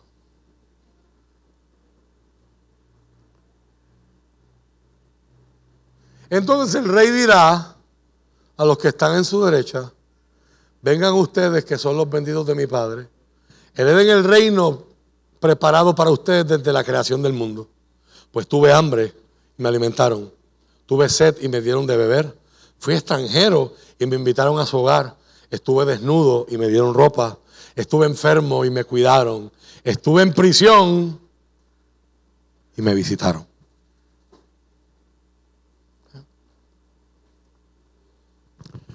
Automáticamente este pasaje nos fuerza a hacernos la pregunta, ¿tú eres oveja o eres cabra?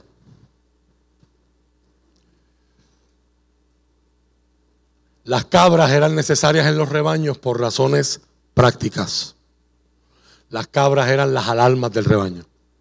Las ovejas no se dan cuenta que hay un zorro, que hay un oso, que hay un león cerca hasta que ya no está encima de ellas, porque son distraídas y no pueden ver. Pero la cabra sí ve. Y la cabra es como decimos en Puerto Rico, avispa. La cabra avisa. So, este es un pasaje de los que llamamos pasajes paralelos, como el trigo y la cizaña. La idea es, ambos están juntos, ambos se parecen, ambos es imposible tú decir uno es uno y otro es otro. Pero el dueño del rebaño sabe. ¿Cuántas cabras asistieron hoy domingo a alguna congregación? Solo el cielo lo sabe. ¿Cuántas ovejas asistieron hoy a alguna congregación? Solo el cielo lo sabe. Pero la Biblia no te llama miembro, no te llama asistente. La Biblia me llama oveja. Y me invita en un mundo donde yo me están programando desde, que desde los años 70 y 80 a desplazar a Dios y a decir como He-Man, yo tengo el poder. Yo no necesito a Dios. Y que ahora llegó a su expresión con los, discos y los álbumes de yo hago lo que a mí me da la gana. En un mundo donde nadie quiere someterse, nadie quiere obedecer, todo el mundo quiere vivir como cacique y nadie quiere ser indio, es el mundo que produce división, desorden, inestabilidad, dolor, injusticia, porque nadie se ajusta a ningún orden, todo el mundo quiere vivir como mejor le parece.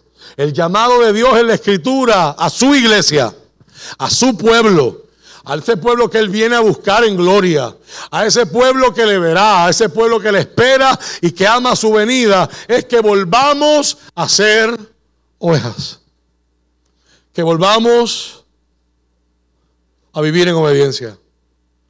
Entonces la pregunta es, ¿cuáles son según Jesús las características de una oveja. Te pusieron el video de la cabra, pero no salió el audio. Pero yo estoy asumiendo que en las redes sociales todo el mundo ha visto el audio de esa cabra. Es un llamado bien sublime.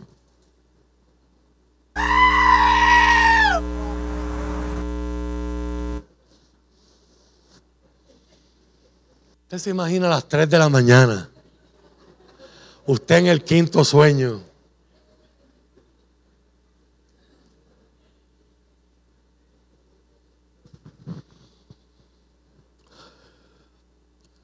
Las ovejas conocen la voz del pastor. Las ovejas no responden a fórmulas específicas de llamado. Las ovejas responden a su pastor. Lo que fuerza a hacernos la pregunta, ¿cómo suena la voz del pastor? Una persona que pasa tiempo con Dios, que lee su palabra y que ora, va a desarrollar un sentido de reconocer la voz del Señor. Y va a saber diferenciar cuando es un extraño el que le está hablando y está tratando de llevársela y de distraerla y de dispersarla en una dirección que no es la que Dios le lleva. El mejor ejemplo que veo en la Biblia es que a Samuel Dios lo llamaba audiblemente y a dónde él cogía él escuchaba la voz de Dios, pero Dios nunca lo había escuchado. ¿A dónde él iba? La voz de Dios le sonaba a Samuel como la voz de su maestro, como la voz de su pastor, como la voz de su sacerdote llamado Eli. Aquellos que están con él están ahí porque conocen su voz. Jesús dice, a un extranjero, a un extraño no van a seguir, sino que van a huir de él, dice Juan 10:5, porque no conocen la voz de los extranjeros, de los extraños. Jesús le está diciendo a este pueblo, ustedes quieren que yo les diga el Mesías, si yo soy el Mesías, pero ya yo lo llevo hace rato diciendo, y ustedes no me creen. Y la razón por la que no me creen es porque no conocen mi voz porque no son mis ovejas. Note, Jesús no los está rechazando. Jesús le está diciendo, si fueran mi oveja, conocerías la voz que te está hablando. ¿Qué voz te está hablando? Los ciegos ven, los mudos hablan, los sordos escuchan, los paralíticos se levantan, los endemoniados son puestos en libertad. Los que están en necesidad están saliendo de necesidad. Se está anunciando el reino de Dios a los pobres. Lo vimos hace unas semanas atrás, en, diciembre, cuando Juan el Bautista manda a sus discípulos a preguntar si Jesús era el que era. Y Jesús se lo lleva y dice, contéstele. Miren, miren lo que está pasando. Jesús puede decirle eso a Juan, porque Jesús sabe que Juan es de sus ovejas. Tan pronto Juan escuche eso, él puede morir en paz. Porque sabe que hizo lo que tenía que hacer.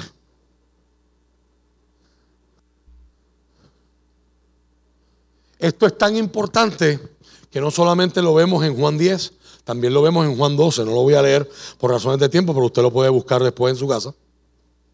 Creo que es el verso 26. Si la memoria no me falla. Jesús habla del mismo principio. Mis ovejas oyen mi voz, conocen mi voz y le siguen. Yo las conozco, les doy vida eterna nunca perecerán. Y mire qué promesa hermosa. Nadie las arrebatará de mi mano. Toca a alguien y dile, te conviene ser oveja. Está en tu mejor interés. No en tu, en tu relación con Dios, no ser una cabra. ¡Ah!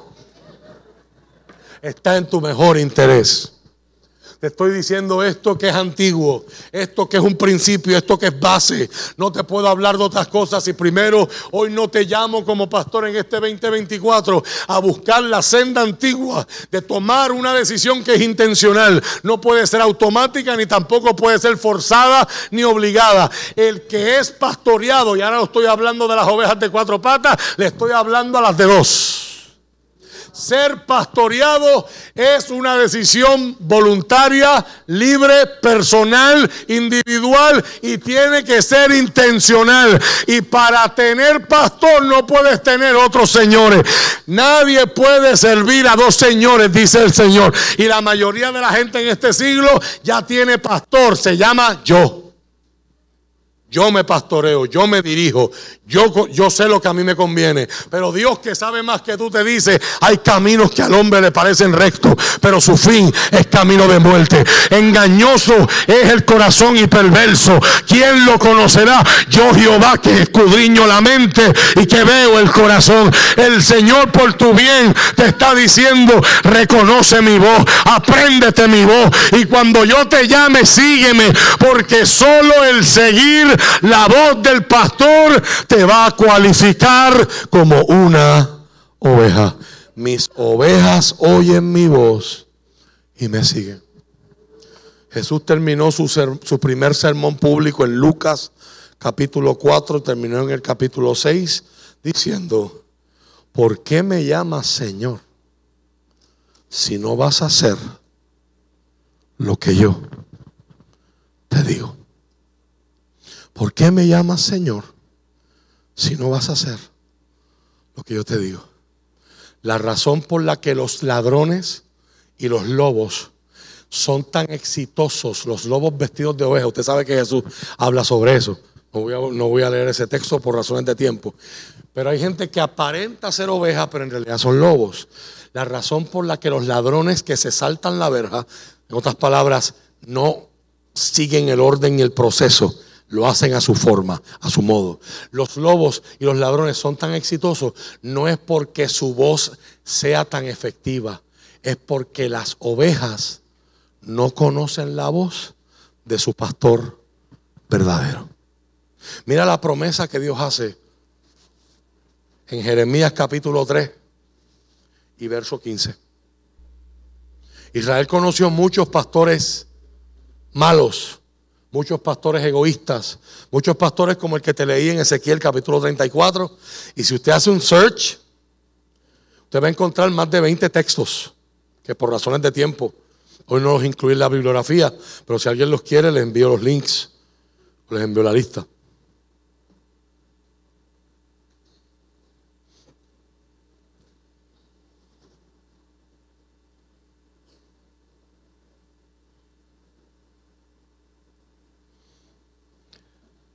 Hay gente que me acaban, me están ayudando a predicar.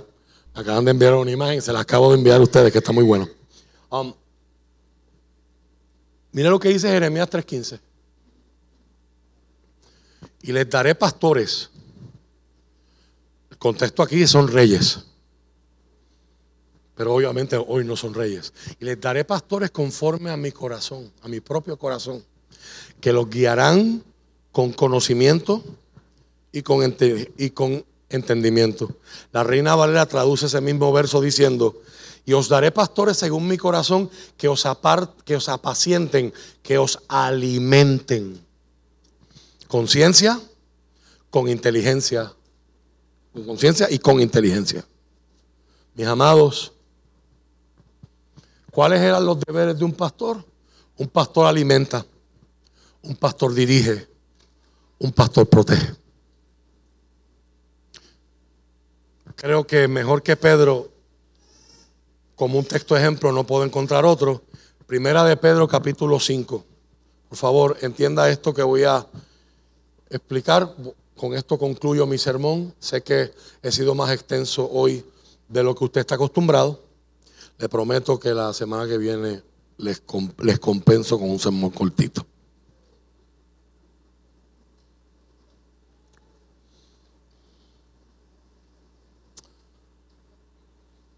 Hay una palabra que se, ha utilizado mucho en el tiempos antiguos, especialmente de ustedes que vienen de la iglesia pentecostales. Cuando David tuvo la oportunidad de matar a Saúl. ¿Todos conocen la historia? No sé si Mateo tú tendrás por ahí en tu teléfono la foto cuando estuvimos allá de las cuevas y se las puedes poner a la gente. En una región cerca del Mar Muerto que se llama Engadi. Hay una reserva hoy que se llama la Reserva de David Y usted ve y por todas las partes de la montaña está lleno de cuevas, agujeros, agujeros, agujeros, agujeros. Y en esas cuevas era donde David se escondía esos 14 años que estuvo huyendo del rey Saúl. La Biblia cuenta que David está escondido y ha, y ha seguido llegando sobre él gente. Y él tiene un ejército de mercenarios que se llamaban los valientes de David. Y un día Saúl está recorriendo con sus tropas y entra con sus dos bodyguards porque él va a hacer sus necesidades en la cueva. Son los bodyguards se quedan afuera, asumiendo obviamente que la cueva está vacía. Y la reina Valera, pues obviamente lo dice en un lenguaje muy poético, la gente tenía mucho tacto en aquel tiempo, y con mucha poesía dice, Saúl entró a cubrirse los pies. ¿Y usted? Saúl entró a hacer caca. Dicen que los puertorriqueños siempre termi- terminamos hablando de lo mismo, pero eso es otro tema. ¿Eh? So, David está en la oscuridad de la cueva con sus 400 hombres. La cueva era grande. Y, Da- y Saúl entra y le muestra no su mejor cara. ¿Eh? So, imagínese esa escena. Saúl en cuclilla haciendo su necesidad fisiológica. Y David con la oportunidad de acercarse en la oscuridad y cortarle el cuello al que lo está tratando de matar durante 14 años. David sigilosamente se acerca al rey y el manto que está en el piso, David le corta una parte de la, de la parte de abajo, del borde. En la cultura hebrea el borde del manto simbolizaba la gloria. Le está dando un mensaje. Hace tiempo que la gloria de Dios se apartó de ti. Pero te- también le está diciendo, te pude haber matado y no lo hice. Saúl termina lo que va a hacer. La Biblia no lo dice. Yo asumo que se, se habrá limpiado. Otro tema de otra predicación. Y cuando ya está por el otro lado, David sale del otro lado del risco y le grita al rey. Le hace reverencia, reconoce su autoridad, salve, oh rey. Y le enseña, mírate el traje. Te pude haber matado y no lo hice. Y David hace la siguiente expresión, líbreme Dios de poner un dedo sobre el ungido de Jehová. Hoy yo quiero decirte en autenticidad que ese texto ha sido bien mal utilizado para promover el abuso ministerial, para promover la manipulación y para hacerles pensar a toda persona en una congregación que esté en un desacuerdo con el pastor, tenga cuidado, no toque el ungido. Eso, el que, el que le diga a usted esa aplicación se está saliendo del texto bíblico, porque hoy yo no soy el ungido, todos hemos sido separados por Dios. Amén. Todos somos un pueblo escogido, dice Primera de Pedro, capítulo 2 y verso 9. Eh, Somos real sacerdocio, nación santa, lina- linaje escogido y hemos sido puestos aparte por Dios para anunciar las virtudes de aquel que nos llamó de las tinieblas a su luz admirable. Ahora bien, eso es un pasaje no prescriptivo lo que hace David. David no nos está dando algo, la Biblia no nos está dando. Ahí usted ve las cuevas, gracias Matthew. Ahí, usted ve las cuevas donde David se escondía. Toda esa montaña, todas esas montañas están llenas, son roca caliza y están llenas de, de esas formaciones naturales. Allá era donde David se metía. Y estuvo 14 años en el desierto, huyendo de Saúl, cargando en su cabeza y en su corazón la promesa de un Dios que le dijo, el rey eres tú. Y tú eres el rey en los ojos de Dios. Y por 14 años te tienes que estar escondiendo ahí. Porque tú decidiste que tú no le vas a cortar la cabeza al rey para ponerte tú de rey. Porque tú decidiste que si Dios te llamó, es Dios el que te va a defender y es Dios el que te va a colocar. Ahora, aunque el pasaje que te acabo de, de contar de la cueva y de hacer número dos y cortar el- el- el- el manto, no es un pasaje prescriptivo, es un pasaje descriptivo. El principio que está ahí es correcto. Y la Biblia nos está poniendo a que conozcamos el corazón de David. Y el corazón de David está diciendo, yo no voy a ser el líder por mi fuerza. Yo voy a respetar a aquellos que Dios ha puesto. Y voy a respetar lo que están haciendo. Ahora bien, esto no significa que usted no alce su voz. Esto no significa que usted no diga, pastor, no entiendo. Esto significa que usted no pueda hacer preguntas. Aquí se puede hacer preguntas. Aquí se puede estar en desacuerdo. Lo que yo te invito es que hables conmigo. En el momento que usted decide no hablar conmigo, sino hablar de mí, ya eso es un pecado, se llama murmuración. Es más productivo que vengas y hablas conmigo y nos sentamos. Yo no lo veo así. Usted dijo esto. No entiendo por qué usted hizo esta, esta, otra expresión. No estoy de acuerdo con esto. Y lo hablamos. Y a veces podemos estar de acuerdo en que no estamos de acuerdo. Eso está bien. Porque la autoridad máxima no se llama Rafael Torres. En las iglesias evangélicas la, la autoridad máxima no se llama el Papa, se llama la Biblia. Y ahora la verdad, pues donde la Biblia habla, todos nos quedamos calladitos. Y donde la Biblia no habla, pues a veces es un asunto de criterio personal, sentido común, que es el sentido que más escasea. Y un, una determinación de juicio, una decisión que uno toma de forma mental. Ahora, yo quiero que usted sepa lo que Pedro dice, porque en base a eso es que usted se supone que me mida a mí. ¿Cuáles son los deberes de un pastor hoy? No del pastor del Antiguo Testamento, no del pastor de Jesús y de Dios como pastor, sino aquí Pedro le escribe a los pastores. Y ahora una palabra para ustedes los ancianos en las iglesias. Por si acaso, aquí no está hablando de edad, está hablando de experiencia. Gente que son ancianos en la fe. A mí me están diciendo que yo soy un viejo espiritualmente desde que yo tenía como 14 años de edad. Cuando la gente me empieza a escuchar predicar, pero es que tú eres un viejito, tú hablas como un viejito. Cuando conocí a Nehemías, la gente empezó a decirle lo mismo. Qué interesante. Ahora, como Dios identifica gente. A ustedes, los ancianos en las iglesias, también soy un anciano y testigo de los sufrimientos de Cristo. Y yo también voy a participar de su gloria cuando Él sea revelado a todo el mundo. Como anciano, al igual que ustedes, les ruego Cuiden del rebaño que Dios les ha encomendado. Háganlo con gusto, no de mala gana, ni por el beneficio personal que puedan obtener de ello, sino porque están deseosos de servir a Dios. No abusen de la autoridad que tienen sobre los que están a su cargo, sino guíenlos con su buen ejemplo. Así, cuando venga el gran pastor, el pastor de los pastores, dice la reina Valera, recibirán una corona de gloria y honor eternos. Del mismo modo, ustedes son, ustedes los más jóvenes, tienen que aceptar la autoridad de los ancianos y todos vístanse con humildad en su trato los unos con los otros, porque Dios se opone a los orgullosos, pero da gracia a los humildes. Y eso es una cita directa del Antiguo Testamento. Estén alerta, cuídense de su gran enemigo, el diablo, porque anda al acecho como un león rugiente, buscando a quien devorar. Manténgase firmes contra Él y sean fuertes en su fe. Recuerden que su familia de creyentes en todo el mundo también está pasando por el mismo sufrimiento. ¿A quién es el que el león devora? A la oveja que se separa de la manada y del rebaño. Es Satanás anda como un león rugiente al acecho buscando a quien devorar. Así que, ¿cuáles son los deberes del pastor?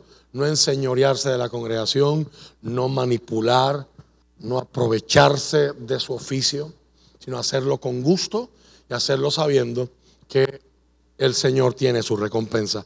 ¿Cuáles son los deberes de las ovejas para su pastor? Dos, dos versos bíblicos y cerramos. Sí, tres versos bíblicos. No, dos, perdón. Primera de Tesalonicenses 5, 12 y 13.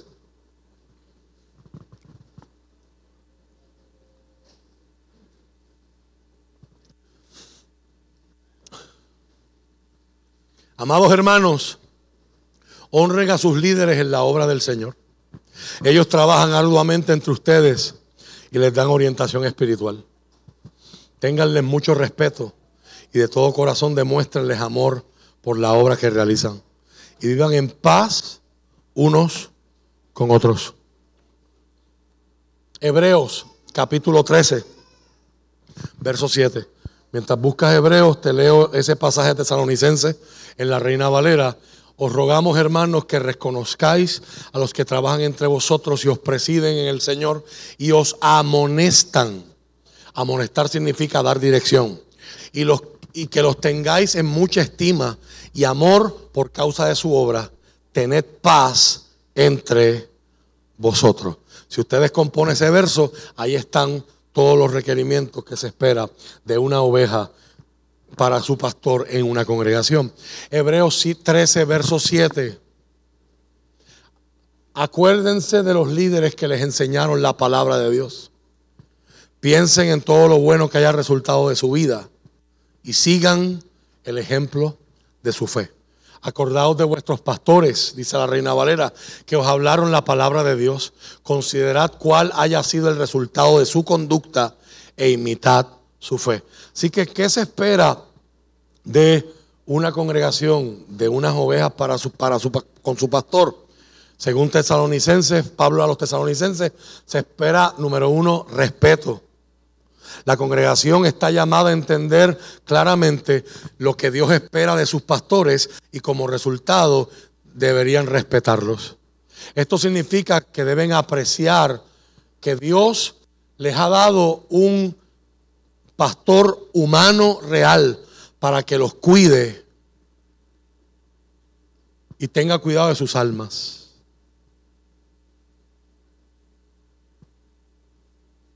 Ahí mismo en Hebreos 13, no solamente cité el verso 7, si me pones el 17. El autor de la carta a los hebreos, que algunos piensan que es Pablo, otros piensan que es un estudiante o una estudiante de Pablo, dice, y aquí hay que repartir Benadryl, Sirtec, Alabert, Claritín. Siento que la gente está sintiendo picor en este momento. Hay un, la histamina está empezando a fluir en tu sangre y estás sintiendo una, una reacción de alergia. En un mundo donde todo el mundo quiere hacer lo que le da la gana, la Biblia dice, obedezcan a sus líderes espirituales y, hagan lo que ellos dicen. Eso no es un cheque en blanco. Siempre y cuando lo que ellos están diciendo vaya acorde aquí.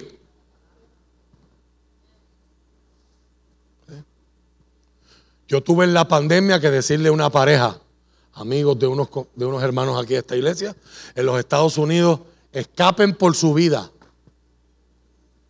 ¿Eh? Una iglesia que se, se envenenó con la doctrina de la paternidad exagerada y la pastora escribía a las 11 de la noche en el chat de la iglesia, tengo hambre. Se supone que todos corrieran a preguntar, ¿qué quiere? Y si ella decía churrasco, a las 11 de la noche había que buscar un churrasco. Eso no es lo que está diciendo Pablo. Eso es una receta para gente marcada, para gente abusada y para gente que Dios está trayendo a renuevo justo para que tengan un nuevo comienzo. Si usted no lo había escuchado, yo espero que antes de que se acabe el año esté ahí de, de tamaño gigante para que podamos proyectar otras cosas y usted siempre se recuerde. Dios te está trayendo hoy a un lugar, no el lugar. Hay muchos lugares que Dios ha levantado sobre la faz de la tierra con, con la misma asignación. Pero este es un lugar donde puedes comenzar de nuevo. Donde Dios te quiere sanar. Donde Dios te quiere dirigir. Donde Dios te quiere bendecir. Y Dios te quiere llevar a lo antiguo para que puedas encontrar descanso para tu alma. Obedezcan a sus dirigentes, sus líderes espirituales y hagan lo que ellos dicen. Su tarea es cuidar el alma de ustedes y tienen que rendir cuentas a Dios. Denle motivos para que lo hagan con alegría y no con dolor. Esto último ciertamente no los beneficiará a ustedes. La reina Valera dice, obedeced a vuestros pastores y sujetaos a ellos, porque ellos velan por vuestras almas como quienes han de dar cuenta, para que lo hagan con alegría y no quejándose, porque esto nos es provechoso.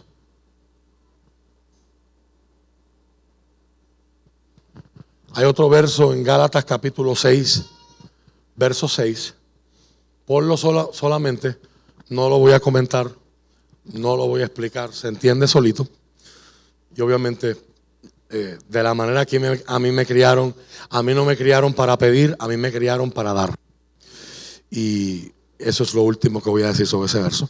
Pero esos son, esos son de las cosas que usted va a encontrar en el texto bíblico acerca de las resp- responsabilidades de las ovejas para con su pastor. Así que, ¿qué dice Tesalonicenses? ¿Qué dice Hebreos? Respeta a tus pastores, tenlos en estima por causa de su trabajo. Y para mí es lo que me hace temblar de noche. Y es importante que por favor usted escuche esto antes que yo concluya. Del pastorado es el único ministerio en el Nuevo Testamento donde la Biblia dice que tendremos que dar cuentas a Dios por las almas de otra gente. No lo dice el apóstol, no lo dice el profeta, no lo dice el evangelista, lo dice el pastor. ¿Eh? Si usted amarra todo lo que yo he enseñado hoy, eso no significa que yo voy a tener que dar cuentas a Dios por todas las cientos de personas que han pasado por aquí en estos 26 años que yo llevo pastoreando esta iglesia, que se cumplen el mes que viene. Si yo me dejo llevar por Jesús, yo tendré que darle cuentas a Dios por aquellas de esas cientos de personas que son o fueron mis ovejas. ¿Y quiénes son mis ovejas según Jesús? Los que yo les hablo reconocen mi voz y me siguen. Usted no tiene idea de cuando yo entendí esto, cuánta paz Dios Dios ha utilizado esta palabra para traerle paz y consuelo a un montón de pastores que están luchando. Yo he tenido que decirle, yo tuve que hacer paz en mi congregación con que a veces tengo 200 personas sentadas escuchándome y unas cuantas cientos más a través de las redes, pero no todas ellas son mis ovejas. Algunas les gusta como yo predico. Nunca me hacen caso, pero les gusta como yo predico. Yo digo derecha y ellas se van a izquierda. Yo digo sube la colina y se meten en el roto. Pero hay una palabra que está sembrada. No es mi responsabilidad cambiar a la gente. El Espíritu de Dios y la palabra hacen eso si la persona se somete al yugo de Cristo. Cristo dijo y aprendimos en la escuela bíblica hace dos semanas, mi yugo es fácil, pero sigue siendo un yugo. La idea es, tengo que someterme y que me pongan esa carga encima. Seguir a Jesús cuesta, pero es una de las bendiciones más grandes de tu vida. ¿Cuántos se identifican con esa imagen para concluir? Dios te está invitando hoy.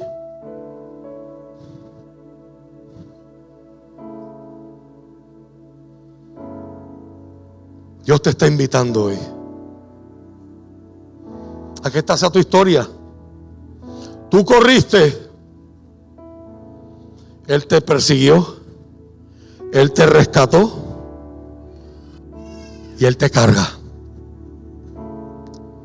Jesús promete, esas ovejas, nadie las arrebatará de mi mano. Así que el llamado a las ovejas es respetar, estimar, someterse. Y dice Tesalonicenses al final, y estar en paz, unos con otros, porque así el pastor, su labor es mucha, mucho, mucho, mucho más fácil. Incline su rostro, póngase de pie.